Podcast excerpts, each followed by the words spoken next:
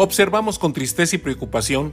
que en la sociedad actual se ha venido haciendo una costumbre el magnificar lo negativo y destructivo del ser humano, minimizando, y muchas veces, olvidando lo constructivo y luminoso del mismo.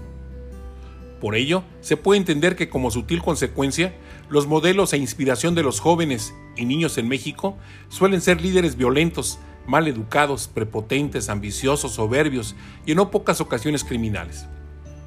Se ha hecho una insana costumbre magnificar el poder del dinero, las armas y el libertinaje, sin importar sus consecuencias e incluso justificando su origen, lo cual es altamente dañino para la sociedad en lo general y profundamente alarmante para las blancas mentes infantiles, sin que aparentemente nadie se preocupe ni mucho menos haga algo para evitarlo.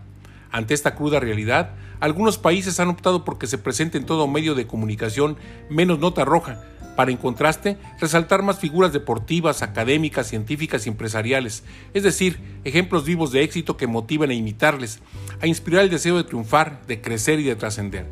De ahí la importancia estratégica que posee la entrega de becas, preseas, premios, medallas, galardones y los diversos mecanismos o variedades de espacios para resaltar el trabajo, esfuerzo y constancia de líderes, personajes, personalidades, entidades e instituciones. Estoy convencido de que somos muchos más los que queremos que las cosas sean diferentes, los que deseamos cambios y nos tomamos el tiempo de pensarlo, decirlo y construirlo, sin necesidad de tomar oficinas, cerrar calles, pintarrajear sobre monumentos históricos y dañar propiedad pública y privada.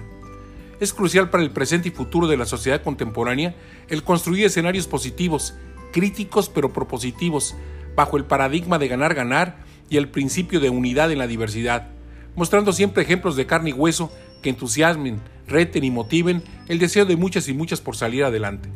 Personalmente, resalto ante esta circunstancia el esfuerzo que año con año realiza el Círculo de Estudios Génesis, hoy Fundación Génesis, organizando, gestionando, financiando, promoviendo y entregando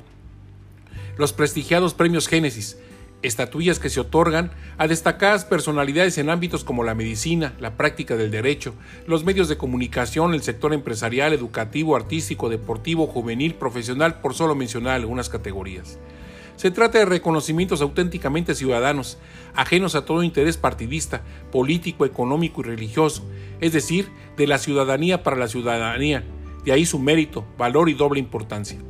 La, pandemia causó que durante los dos últimos años la entrega de los premios Génesis se viera interrumpida, causando un gran vacío entre los muchos aspirantes a recibir tan especial reconocimiento y entre todos quienes disfrutan de este escaparate de triunfadores. Ha trascendido que en el mes de marzo del 2022 se volverá a realizar la emotiva ceremonia en que se galardona trayectorias, se premia la luminosidad y parte creativa del ser humano, se reconoce disciplina y constancia, se muestra ante todo seres de carne y hueso que se han atrevido a lograr sus sueños, todo ello expresado en cada una de las esculturas que representan al premio Génesis. No faltará quien minimice este esfuerzo, que se dirá que no todos los galardonados lo merecen, que se harán comparaciones y de que se cuestionará a los organizadores. Sin embargo, estoy convencido que es preferible equivocarse que mantener la apatía ante el esfuerzo de los demás, que no nos puede nublar la envidia para evitar que la luz de muchos aparezca. Hoy, con certeza en el presente y esperanza en el futuro, reconozco que a la sociedad mexicana le conforman más ciudadanos buenos que malos, que las personas trascienden a las instituciones y de que es responsabilidad de todos construir el futuro deseado. Soy Rogelio Díaz Ortiz. Hasta la próxima semana.